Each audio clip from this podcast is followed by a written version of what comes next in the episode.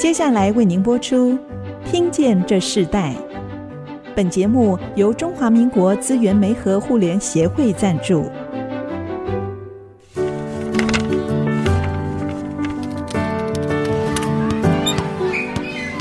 每一段经历都是学习，跳出框架，培养一个人对学习的渴望。爱，一起学习，听见这世代。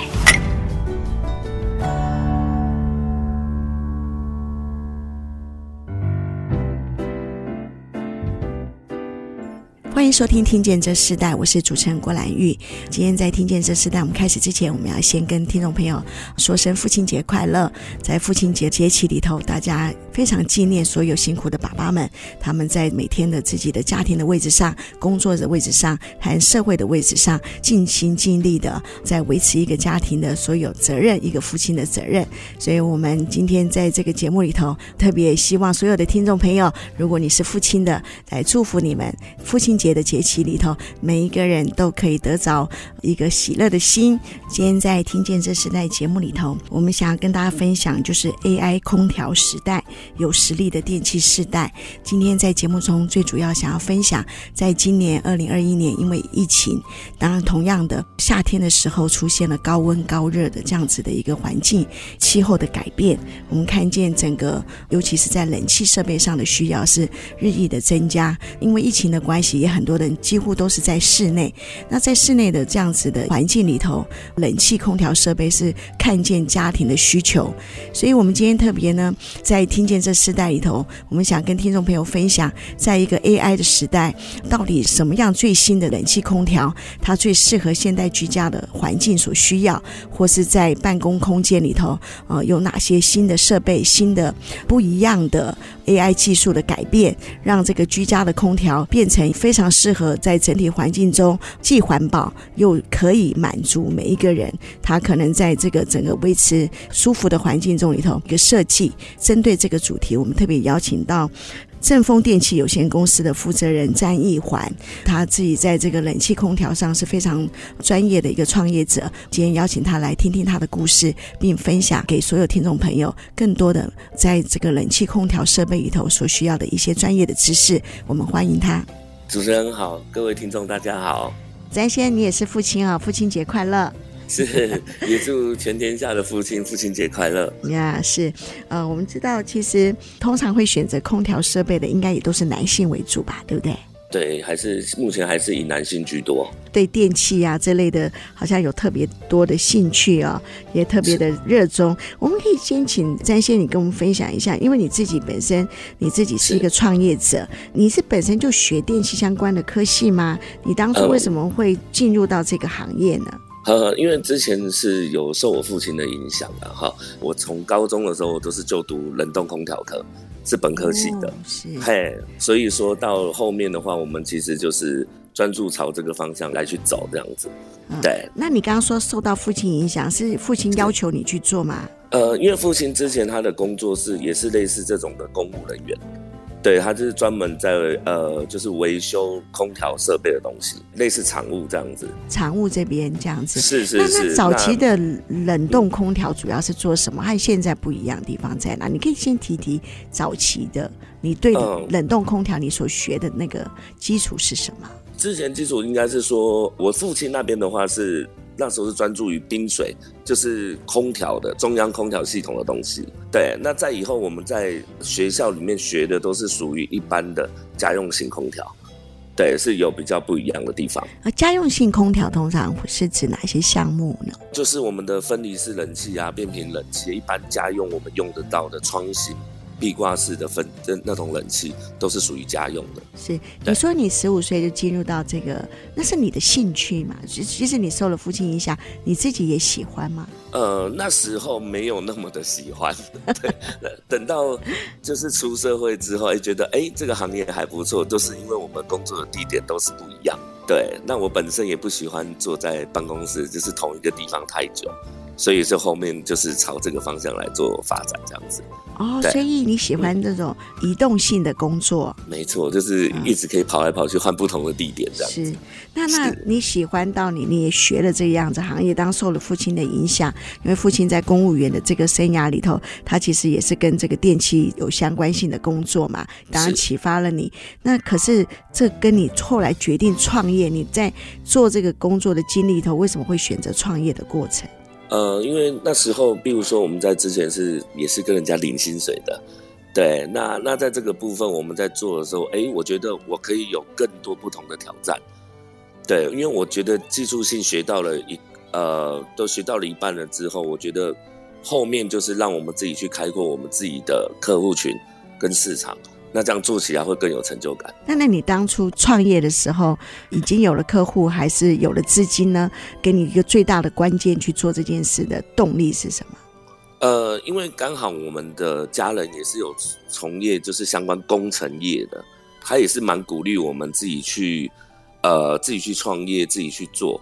那那时候资金是没有的，对，那时候资金资金是没有。那我们那时候客户也不多。就是凭着这样，就是想出来做，就一鼓作气的就自己创业开公司这样子。是对，所以你创业的时候，你觉得最大的挑战对你来说是什么？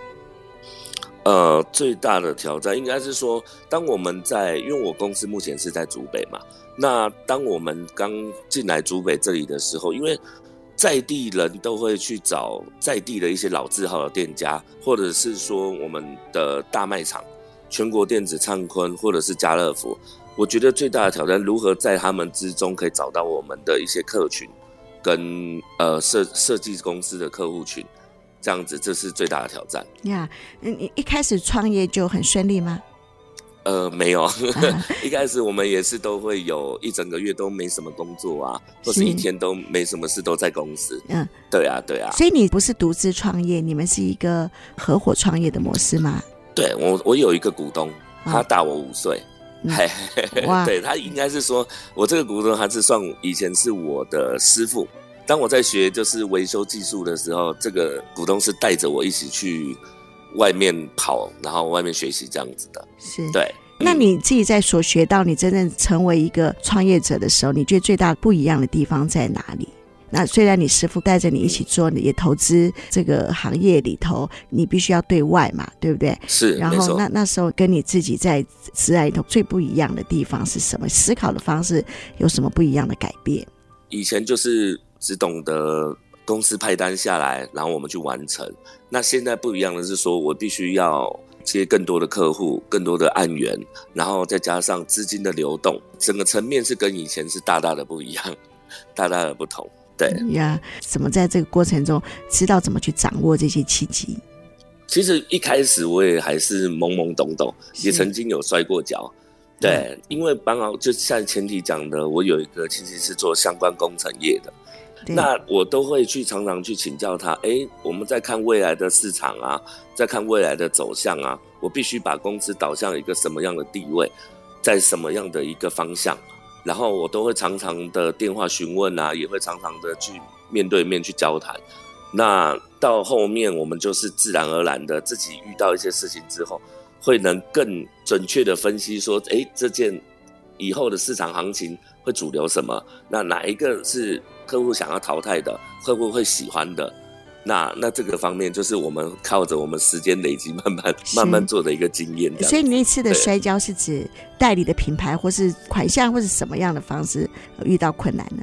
呃，款项方式是因为很多的设备上面，其实在公司那边都是有现金交易，是对我们来讲会是最大的帮助。如果说今天是我们可以用现金去买断货，那当然我们的获获利当然会更高。那在初期的时候，本身我们资金是不够的。我那时候初期创业的时候，我跟股东各拿一百万，那两百万我们其实第一个月我们就花了一百万了。光是公司的装潢、工具、货车这些基本的开销花一花，我们都只剩一百万。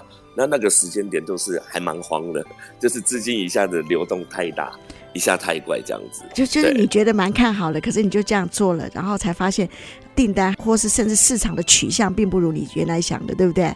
是哇，那这是一个很大的经历。我们先休息一下，我们下一段部分，我们继续要请正风电器有限公司的负责人詹一环詹先来跟我们继续分享他在这个创业过程里中，自己慢慢发现学和用到真正自己要运用、自己要挑战成为一个业务市场的时候，啊，并不如他想象的这么的顺利。但是他因为他继续的坚毅的往前嘛。然后，所以才可以成就现在荣景。那可是，在这些过程中，自己会越来越清楚。就如你刚刚说的，你知道自己企业的真正导向是什么？我们下一段来分享那个真正的导向是什么。另外，你也希望你自己这个电器的创业的企业价值很重要的，在个市场里头，你希望的定位是什么？我们稍后回来分享。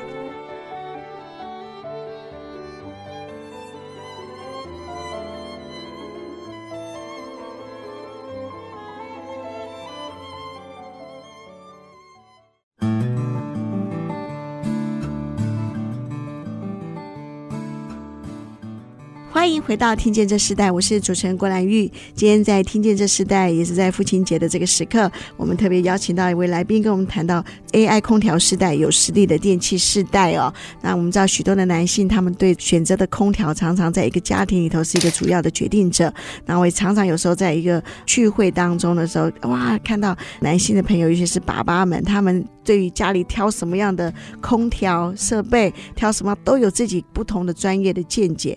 那我也。针对这个课题，我们今天特别邀请到来宾是正风电器有限公司的负责人詹一环，詹先来跟我们分享，他在十五岁，他选择了冷冻空调这样子的一个进入到这个行业，到一个师傅领他进门，到他开始他们一起创业啊。当他很大的影响是来自于他的父亲，我们看见一个梦想的启动哦，其实跟我们的呃身边，尤其是我们的长辈是非常有关系的。你现在在电器行业里头，你想让你的事业成为一个什么样的企业价值？呢？我们最想要就是我们可以得到客户的信任，然后跟客户的支持，那是应该我们目前想要保有企业价最重要的企业价值。在这个行业里头，最大的挑战是什么？我就说面对客户来说，面对客户，第一个当然就是大家也都知道，第一个一定是看金额。很多人会说：“哎，为什么你们家的产品同样的东西，为什么会比别人的贵？比如说做法有什么不同啊？”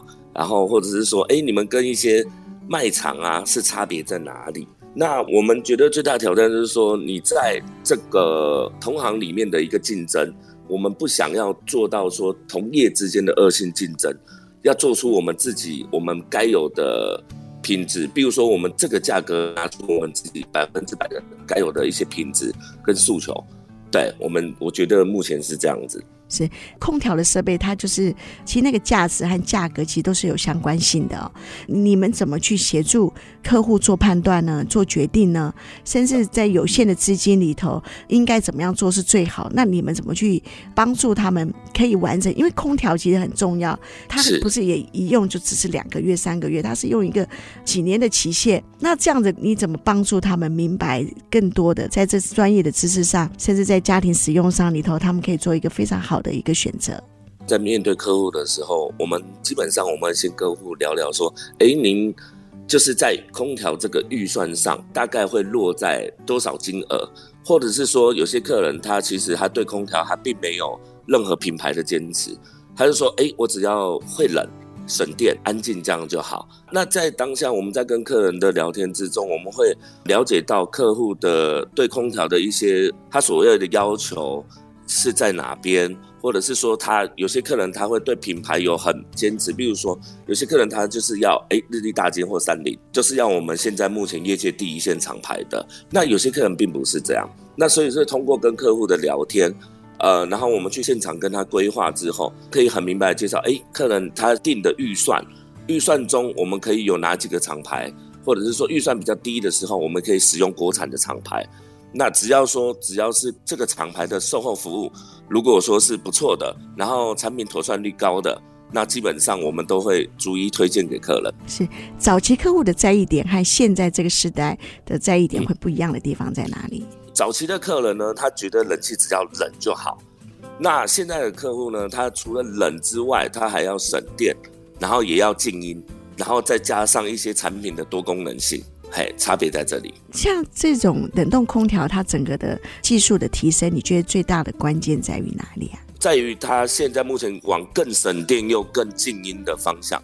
从以前早期的所谓我们普通定频的冷气，跟现在变频的冷气，它差别就是在于它的省电效率，再加上压缩机本体技术性提升，再加变频模组，四位室内外变频模组的去搭配之下。可以创造更省电又效率更高的一部冷气机，这样子。因为你刚刚提到说，其实你的技术是一个师傅领你进来，当然，呃，你们会面对不同的客户的需要，然后更多的知道经验值是越来越好，越来越丰富。可是，在这个过程中，像这样子的行业，是不是一个领一个？你怎么让自己提升到不一样的技术的领域呢？我现在负责都是以前的工作，我们可能就是负责做。那现在我必须要去在外面找案子啊，找找工作啊。那从这个领域，这样一开始我们刚创业初期啊，我是一家，就是我自己一个人拿着目录，一家一家的设计公司去拜访。哦，因为你们的这个行业是跟设计公司有关系，对不对？去找哎，问这个设计师是不是给可以跟我配合啊，给我们报价的机会。对啊，我我就是因为这样子之下，然后才遇到我们那个水色室内设计李先生李老板。对，尤其是他跟他接触之后，才让我知道，哎，这个行业其实还有更多的多元性。就是说，比如说我们的找客户群的时候，哎，我们可以办一场说明会，或者是就让更多的客户去知道我们，对，让大家来主动就是知道我们有在做这个产品的服务，我们的客户群也是慢慢的一直提升，一直提升。对，嗯、你既在创业这个期间里头，你你是到多久你的事业开始稳定，并开始真正的获利呢？呃，到稳定至少我们创业过后，大概我五年，五年的大概花了五年的时间，五年对。五年的时间，你你，才慢慢有基本的客源，对，基本的客源哈。那你有曾经想过放弃过吗？呃，有，主要原因是什么？主要原因是因为觉得做了很辛苦，从早忙到晚，而且又那时候又是一个人在外地，是哈，因为我本身是苗栗人，对，嗯、那时候一个人在竹北，那时候哎奇怪，就从早忙到晚，然后发现哎利润并不如我们所想，对，所以然后加上一些人力的问题，所以那时候有曾经想要放弃过，直到现在开始稳定。现在呃，五年过后，就是其实基本我们公司有基本的客户群，然后也有一些工厂连锁店面的一些都有签约的，走到那时候才有比较轻松。嗯，对。那你你自己开始稳定的时候，那时候你自己的心情是什么？也没有说什么特别感受，那时候觉得稳定的时候，只是觉得以前的付出。终于有回报，其实还是很忙，对不对？对，有一点点甜头这样子。对，其实真正就创业者，就是说忙这件事情，好像并不是你们最主要退缩的关键，而是你真正要让这个企业稳定下来，然后并开始获利，才是一个很大的鼓励，对不对？是是是，没错。嗯，对。那时候你已经结婚了吗？刚结婚。那妻子也支持你这样继续创业吗？那时候？对你，呃，对他给予我百分百的支持，因为我们从事这一行，对，基本上他很少在家看到我，对，因为我们从早忙到晚，尤其是夏天的时候，嗯、对啊，回回到家可能都十一二点了。对，因为你们这个是有个季节性最忙的时候。没错，没错，我们的夏天，平常只要进入夏天的时候，基本上我那个每天都是从早上八点上班，那回到家你可能都是晚上十一二点，甚至于有时候更晚。工作很长的时间哈，那在疫情时代，你自己觉得生活对你最大的改变是什么？对你的产业有没有什么样的影响和变化？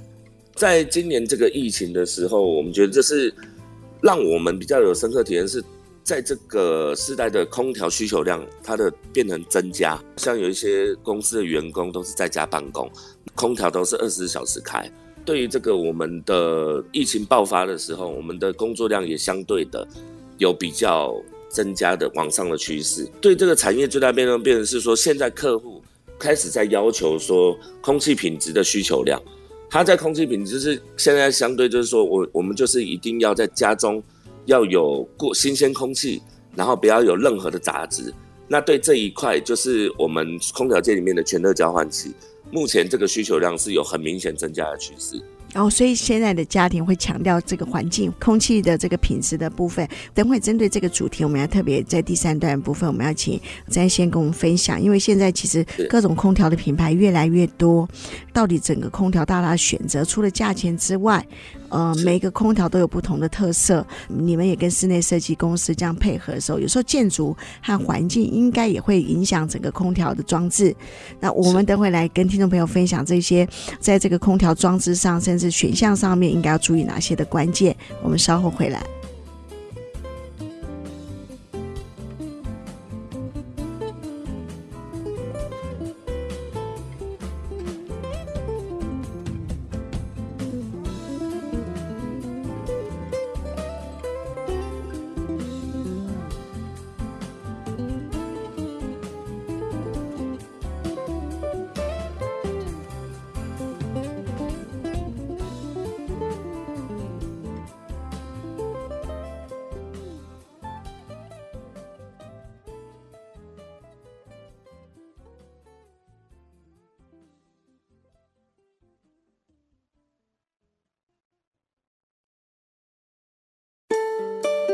欢迎回到《听见这世代》，我是主持人郭兰玉。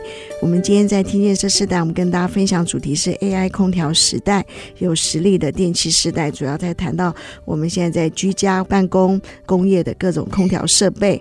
在今年五月开始，台湾就进入一个高热期，很多的人在室内的时间多过于户外。电器市场看起来是在这个期间里头又是最需要配备。所以我们今天特别邀请到的来宾就是正风电器有限公司的负责人。詹一环谈他的创业故事之外，也跟我们介绍电器世代很重要的一些选择的关键是什么。詹先，我们在这一段部分，我们特别要请你跟我们分享。通常我们会说电器设备啊，尤其是空调设备，有一线、两线、三线哈。是你这一线、两线、三线是怎么区分这个级数啊？呃，正常来说，我们因为在市场的需求量了哈，以市场需求量来去做判定，这个业界的部分，我们目前一线的厂牌还是以日立、大金。三菱，然后国际牌为主，对，目前这四家应该是站在我们业界里面属于第一线的厂牌。那相对的价格上面，它也是属于第一线的高。对，其实这个跟过去的时代和现在也不一样。你最大区隔就是，如你刚刚前面所提到的，可能是变频的问题，甚至是空污的问题，甚至自动化的问题。那在这个空调设备的淘汰率是不是很高？基本上，目前因为冷气部分做的更省电的原因，它会是用很多的电子零件来去做控制。很多人会说，以前的冷气怎么比较耐用？因为以前的冷气它是传统式，它是只有哦开跟关而已。对，它是比较属于机械式的联动。那现在以现在的变频空调来讲，它有用很多的模组来去控制它的压缩机，控制它的风量。那相对的电子产品。它的损坏率相对会稍微高一点，那再加上他们各家的厂牌都有保护压缩机的一个机制，所以只要其中有一个零件出了问题，它会整个跳故障不让你使用。那就是现在的空调跟以前空调不同的差别是在这边。应该也是说现在的天气的温度、气候的温度一直在上升啊，是。刚刚符合你所说的，它可以变频，又可以控制温度。那现在最好的空调冷气的必备条件，一般如果听众朋友他们要选择的时候，他们必须要几个基础是很重要的。这个关键点会在哪里？以现在变频就是业界的所有厂牌来说，我们会推荐的是主要在于就是说，它要有一个良善的售后服务，像比如说压缩机的保固时间跟基板零件的保固时间。再来就是说，如果今天冷气故障了之后，原厂的服务人员的处理速度跟专业性，那我觉得是目前现在空调考量的最大的一个必备条件。刚刚你提到的一线好像都是日本的品牌吗？不算，他是说都是用进口的压缩机，日本进口的。所以真正最重要是压缩机。对，压缩机是属于冷气的心脏。压缩机的好坏其实。占我们冷气是蛮重要的啊，压缩机是我们冷气很重要的一个元件。一般我们像这种现在设备越来越精致化的时候，我们怎么保养和维护是可以让这个电器可以更使用的更长久？基本上冷气的保养还是要像我们这种业界啊，专业的人员来去做维修保养。毕竟客户他能处理的部分就只有我们室内机的滤网的部分。那滤网如果你今天是常洗的话，那对于你你要保养的奇效性其实是可以拉长。那冷气其实在看环境，冷气是需要保养的。如果您没有做到保养的这个动作，第一个冷气可能会不冷，甚至于漏水，然后耗电。所以说，一般来讲，只要一年至两年时间，其实都可以请专业的人员来去评估是不是需要做保养的这个动作。我好像听到过，就是说像蟑螂，他们就会。喜欢囤积在那个冷气的管线里，是不是？蟑螂有蟑螂啊，然后壁虎啊，啊哈哈，对，那甚至于那个变成他们的一个居住空间啊。其实蟑螂这这些虫害，其实基本上对冷气的脏，就是需要保养程度，我觉得它影响比较小。那像这种昆虫类，他们会比较影响，是他们会爬到我们的基板里面去，造成我们基板的锈斗。这个才是，我是觉得虫害是影响最大的是这边哦。这种几率多吗？呃，还蛮多的。那那主要会引起虫害的原因是什么？呃，这也不一定呢，要看各客户的那个室内品质。哦、有时候壁虎，其实壁虎它跑进去，有时候会造成我们基板的锈斗，那就会导致，因为像这种虫害的部分，公司是不给予保固的。是。对，所以这个就是比较难避免。那它可以修吗？在山上。呃，是可以修，可是当客户就是会花比较多的金，因为在我们变频空调模组上面，它的其实维修费用是比较高的。哦，是，所以其实虽然很精致的设备，现在空调越精致，但是其实还是会遇到虫害的问题。那另外就是，请问一下詹先哈，就说在你在这些你创业到现在在十几年了的时间了，有没有很特别的一些让你最印象最深刻的？跟客户互动，或是在创业过程中，可以跟听众朋友分享的过程。我印象最深刻的是，呃，应该是说有一年的台风天，有一年的台风天，因为客户他的管线那个不是我们装的客户，他是一个就是朋友介绍的。那我们一个熟客介绍，那他在台风天的时候，因为他那时候刚搬进新家，那他的冷气是属于旧的，因为他是买二手屋。遇到这个方面台风的时候，他的雨那天雨势比较大，那我们的雨水跟着管线一起流进流进他的室内。那他的室内，他的那时候地板，我听说那时候他们的木质地板是花了十几二十万的地板。那当下的话，台风天我们也是客户打来啊，我们也是不管说今天风大雨大啦，风是大雨是大，然后我们就还是一样，赶快先帮客户处理这个漏水的部分。我们虽然没办法整个根治，因为台风天，台风天有雨的话，我们做防水没办法做得起来，但是只能说暂时让它导向于就是比较不影响的地方，比如说有排水孔的地方，把它接一根管子过去。那这个客户呢，到每年他都还是会固定的时间都会寄给我们一些东西，呃，一些礼盒啊。到目前为止，他已经第七年了。目前都还是有几个，这个我是让我印象比较深刻。所以你解决了他很大的问题，对不对？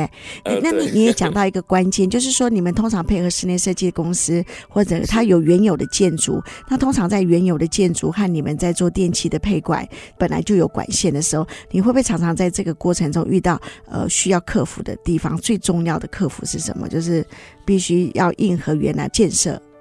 比较多客户，他有时候买二手屋，二手屋的话，他有时候原有都有现有既有的冷气，那既有的冷气可能都是比较旧的，那那加上里面室内它可能也是有装潢，有装潢里面有旧的管子，这个就是让我们比较头痛的地方，因为以前的上一个世代的冷气，他们的铜管使用的厚度是比较薄的，那我们目前在近十年冷冷气的话。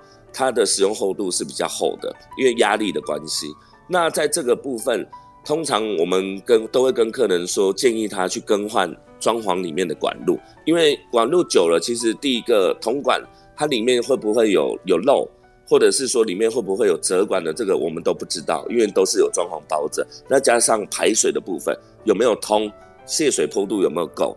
那、啊、这些都是一些我们要比较注意的地方。那遇到这种的，有些我们都会，客人如果愿意装潢去做局部的破坏，那这一定是最好的。因为现新时代的我们现在的变频冷气，最好都还是用我们现在专用的铜管、铜管跟控制线。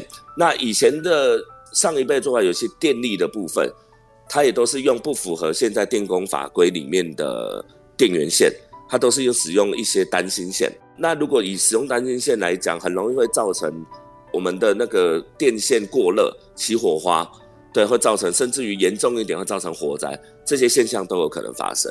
所以，其实电器和电线、电管的所有的基础设备，还是需要很专业的一个判断哦。甚至在选择的时候，你们可以一眼就可以看出它到底在原建筑里头，他们原有的线路是否是合格的。那当然，我觉得在你们这种配搭的空调设备的一个状况里头，我觉得是遇到会很多的不同的挑战，甚至很多客户他们在装潢设计里头怎么去判读到底这是建筑的问题，或是空调的问题。我相信你遇到很多这样的挑战。在我们先休息一下，我们在下一段部分，我们就谈到说，你现在创业，你不只是自己一个人做，你也带团队，你是怎么样带领你的团队，然后进入到一个更新的一个时代的需要，甚至你希望这个工作的传承价值是什么？我看到很多的做电器电力相关公司的的人才，他们都是一个师傅一个师傅，一代一代领一代哦。就像我自己有个亲戚，他们是已经传承到第四代哦。这是一个很专业的技术，但是也是一个很刻苦的行业。那你怎么让这些年轻人，他们愿意跟着你们一起做，这是不容易的事。我们下段分享，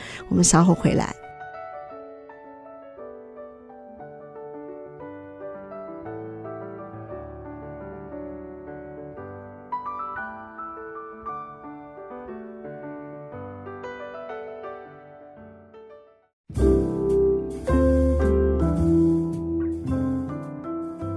欢迎回到《听见这世代》，我是主持人郭兰玉。今天在《听见这世代》的节目现场，我们邀请到来宾是正丰电器有限公司的负责人詹义环，到我们节目来跟我们分享他的创业故事，也谈到他的专业技术，也跟我们分享父亲节哈特别的一个时刻。再一次的祝福天下的爸爸们，然后父亲节快乐。在这一段部分，我们想请詹先跟我们分享一下，因为你们这个行业几乎是一个一个，一代接着一代。那现在的年轻新人会像你过去一样，哎，就跟着一个师傅，跟着一个人人学这技术，就愿意进入到这个领域吗？哦，现在的年轻人比较少哦，比较少会去想要接触我们这一行。以前的年轻人跟现在差太多了，我们连招聘员工都招聘不太到。对啊，几乎所以都没有年轻人。比较少了，但是我们现在目前我们公司的有还是有两位年轻人，对，都是。那你怎么吸引他们来进入到这个行业？你觉得你怎么让他们看到一个价值，看到一个可以在这个行业的突破，是他们这世代觉得学起来是有盼望的呢？其实也没有说去吸引他们啦，因为我们那两位年轻小朋友都还不错，他们也是。都是还蛮想说去学一个一技之长这样子。我觉得在当他们进公司之后，那我们也会尝试的，常常会带他们去现场去，比如说我们今天去接一个 case，那现场的规划设计，然后跟客人的沟通方式，跟客人去怎么去帮客人定，就是找到他想要的空调品牌，然后去他的室内跟着室内装修。要去怎么做设计规划，我们都会带着我们两位年轻人去。那我觉得他们其实基本上也是越学越有兴趣啦。对啊，至少说呃，他有个一技之长，并以后并不会说哎什么都不会这样子。我觉得这是他们跟一般的比较与众不同的地方。好，那你那你想带给他们这世代的一个工作价值观，最重要的精神是什么？最重要的精神，我是觉得勇于尝试新的事物啦。对，不要在原地停滞这样子。我觉得新时代就是大家会觉得，哎，我目前做到这样，我就安逸于我现在的生活。那我一些科技新的新产品，他们反而都不会去接触，不会想要去创新。那我觉得在现在目前这个社会上，如果有有新的东西，或者是说，哎，有新的事物，那我会鼓励他们去勇于去尝试，勇于尝试一些新的产品。就像我们，也像是每天也都在学习新的东西。对，我觉得应该是这个时代价值观最重要的地方。那你自己创业这么久，带给你最美好的一件事情是什么？最美好，嗯，我至少觉得，呃，最美好的是，我觉得 对这个社会还有所贡献，我觉得这是最美好的。是，那讲到社会贡献，你现在很多企业在做一些公益的这样子的一个价值，你自己如果最想要做公益，给予这个社会最大的资源，你会想提供哪些资源？呃，我们会提供，就是说，比如说有一些育儿院、幼儿园，或者说一些需要帮助，我们需要我们去帮助他们安装这种空调的这种机会，那其实我们也都会去争取。那在你说捐款，也都会，只要有机会，我们都会去往这个方向。我们也每年，我们有一个协会，也会做一些义卖活动。对，我们就是把我们说一些的家电产品啊，拿去来义卖，然后捐给需要的对象。哦，这个是很好的。那那你自己如果有年轻人他们想要进入这个行业的话，你会给他们什么样的鼓励和建议呢？我会建议他们不要怕吃苦，一开始的路或许没有那么的顺利，但是熬出来就是你的一片天。是。对，很好。那在父亲节这个时刻，你有没有什么话特别想要对你的孩子说的？然后你对他们，你想要给传承给他们的最重要的从从父亲来的价值是什么？呃，我想要传承给我的孩子的话是，我觉得也是一步一脚印啊，也不要去想着一步登天，慢慢的累积自己的实力，然后走出自己的一条路。对啊，好，那节目后面的时候，我们想请詹先跟我们分享一首对你具有意义的歌曲。